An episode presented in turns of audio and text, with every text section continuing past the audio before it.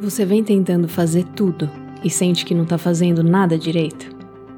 Como lidar com o excesso de estímulos, atividades e distrações da vida moderna sem perder tanto o equilíbrio?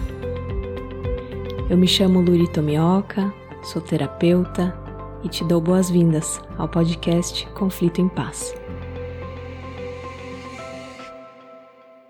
A maior queixa que eu escuto das pessoas é: eu tenho muita coisa para fazer, tô exausta, preciso de tempo para mim, mas não posso parar. Não posso dizer não. E quando eu tenho um tempinho, eu fico perdendo tempo. Vou para as telas, pro Instagram, procrastino e me culpo por não ter feito o que eu precisava fazer. Além disso, eu tô facilmente irritável e agressiva com as pessoas que eu mais amo. E por mais que eu me critique e me sinta mal, eu não consigo sair dessa dinâmica. Muitos de nós estão vivendo sob um estado de estresse crônico. E o pior é que a gente acha que é normal carregar uma carga de estresse muito acima do que o nosso organismo e psique são realmente capazes de tolerar. A nossa sociedade e cultura não só normaliza, como vangloria pessoas que estão sempre ocupadas, fazendo muitas coisas, sem descanso, supostamente dando conta de tudo. Antes, a gente tinha só alguns vizinhos, amigos, alguns familiares e colegas de trabalho para se comparar. Hoje, com redes sociais, a comparação não tem limite. Se você escolhe estar ali, você vai se deparar o tempo inteiro com milhares de possibilidades de ser e estar no mundo. Claro que são possibilidades muito recortadas, filtradas, muito questionáveis, mas ainda assim a gente cai na armadilha, se sente menos e se cobra que tinha que ser diferente, que tinha que estar tá fazendo mais. Eu acredito que as redes sociais não são a causa, mas sem dúvida elas exacerbaram o desejo por uma vida sem perdas Queremos ser e ter tudo ao mesmo tempo com 100% de aproveitamento. Ser uma mãe, um pai presente, que não gera trauma nos filhos, e ser um profissional de muito sucesso com negócios diversificados, e ter uma vida social e familiar ativa, dormindo bem, sem deixar de viajar, fazer cursos, ler muitos livros, ir para academia, aula de inglês, yoga, beach tênis e a lista segue.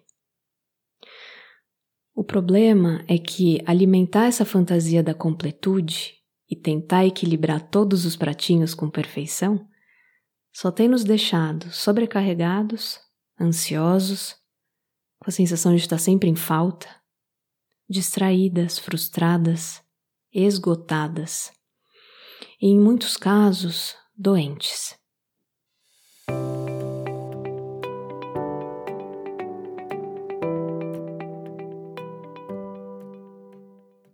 Dr. Gabor Maté, que escreveu um livro incrível chamado O Mito do Normal: Trauma, Saúde e Cura em um Mundo Doente, fala que ele constatou, nos 40 anos de prática médica dele, que existem traços proeminentes nas pessoas com doença crônica.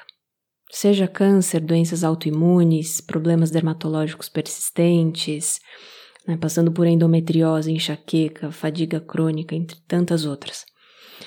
Três dessas características são uma rígida identificação com papéis, deveres e responsabilidades sociais, a realização de múltiplas tarefas concomitantes, com base na convicção de que é preciso justificar a própria existência fazendo e dando, e a terceira é ter e externar compulsivamente duas crenças. Sou responsável pelo modo como os outros se sentem e nunca devo decepcionar ninguém. Estão caindo fichas aí? A gente não nasceu com esses traços de hiperfuncionamento e autonegação. O bebê não está pensando no tanto que ele tem que performar para ser aceito. E também não está preocupado se ele está chorando muito alto e incomodando alguém. Acontece que, se a gente sofreu choques traumáticos, sobretudo na infância, que nos desconectaram do nosso eu verdadeiro e que abalaram fortemente a nossa autoestima, a gente cria essas adaptações para preservar o nosso senso de valor, para preservar o nosso pertencimento.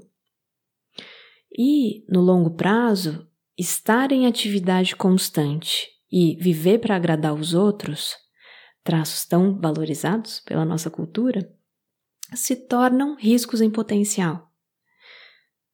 Nos desconectamos de nós mesmos, passamos a ignorar o nosso sentir, as nossas necessidades mais vitais, e o nosso corpo sabiamente vem nos mostrando as consequências disso.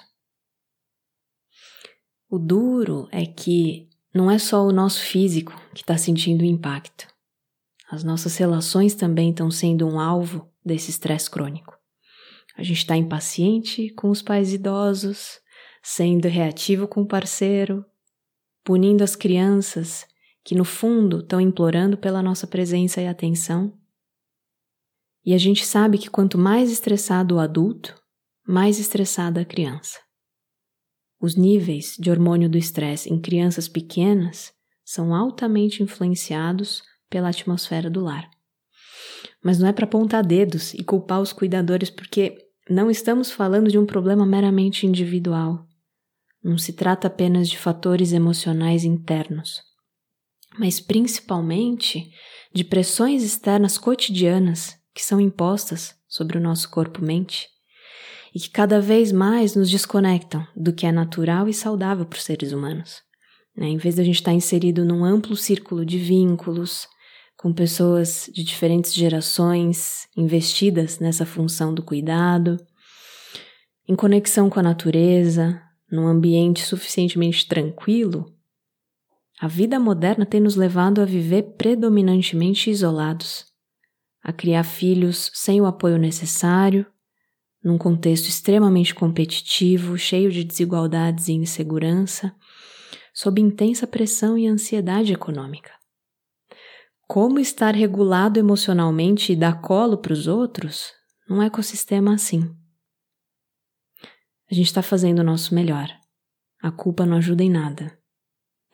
No entanto, o nosso melhor sempre pode melhorar.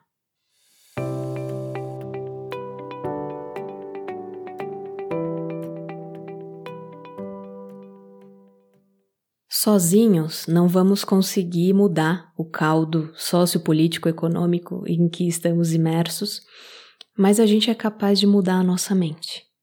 E isso pode fazer muita diferença. Uma das coisas que mais tem me ajudado é parar de lutar tanto contra uma condição da vida que é a incompletude. Viver implica insatisfação. Isso é uma das coisas mais óbvias e que a gente mais esquece. Qualquer escolha gera perdas. Se você põe o foco em algo, você está tirando o foco de outra coisa. Toda decisão que a gente tomar na vida vai deixar algo de fora, ou várias coisas de fora. A questão é qual é a escolha que eu estou afim de bancar nesse momento. Ouso dizer que até dá para ter tudo, só não dá para ter tudo na potencialidade máxima ao mesmo tempo. Tentando fazer tudo, a gente acaba não fazendo nada direito.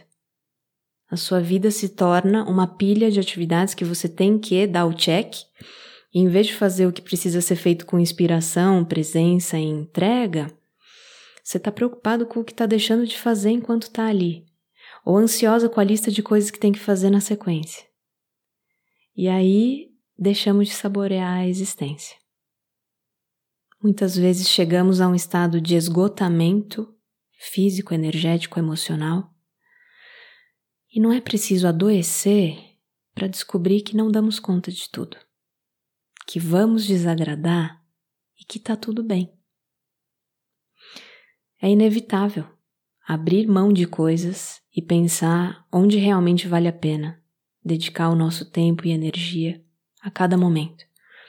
E para nossa sanidade mental, criar uma relação mais leve com a perda, com as nossas limitações, tendo mais aceitação do que nesse momento não pode ser. Claro que essa leveza e aceitação só vem com bastante trabalho interior, né? Principalmente se você tem partes muito rígidas, perfeccionistas, críticas. É interessante conhecer essas partes a fundo, descobrir o que elas estão protegendo internamente, que elas estão tentando garantir para você, compreender o que está motivando esse fazer compulsivo, de qual dor você está tentando escapar. O que aconteceu lá atrás que te fez acreditar que você precisa justificar a sua existência fazendo e dando, e que você não pode decepcionar ninguém. Pouco a pouco, a gente vai saindo de uma relação abusiva consigo mesma, né, de comparação constante, autodepreciação, cobrança e sobrecarga, e passando a perceber que somos essencialmente dignos de amor que o nosso valor intrínseco não depende da aceitação social, da nossa performance e de estar em constante atividade. Nesse processo, vale a pena também pegar o caderninho ou abrir o bloco de notas do celular e se fazer perguntas que te ajudem a sair de um estado de autonegação. Né? Do que eu não estou dando conta e preciso aceitar que eu não estou dando conta. O que é prioridade na minha vida hoje? Qual estilo de vida é sustentável para mim? Como eu quero viver? E o que nesse momento eu posso me oferecer para me trazer mais paz? Quando seus valores e aquilo que é vital para você está mais claro, decidir fica muito mais fácil. Você consegue encontrar mais satisfação nas suas escolhas em vez de ficar se comparando ou sofrendo tanto com a falta. E por último, chegamos num ponto importantíssimo que está interconectado com tudo isso, que são os limites. O que mais queremos é tempo. Só que somos nós mesmos que estamos criando as armadilhas para não termos tempo. Então, a gente precisa exercitar ou não. Parar de dizer sim automaticamente a convites e demandas só para agradar. Simplificar. Parar de se colocar mais e mais tarefas que não estão alinhadas com os nossos valores e prioridades. A gente reclama que as pessoas invadem o nosso espaço, mas somos nós, em primeiro lugar, que precisamos conhecer os nossos limites e honrá-los. Chegando ao fim desse episódio, o que eu desejo é que, quando os pratinhos começarem a cair por aí, que em vez de se condenar, você possa se respeitar. E onde quer que você escolha estar e o que quer que você esteja fazendo, que seja com inteireza. Muito obrigada pela escuta e até o próximo episódio.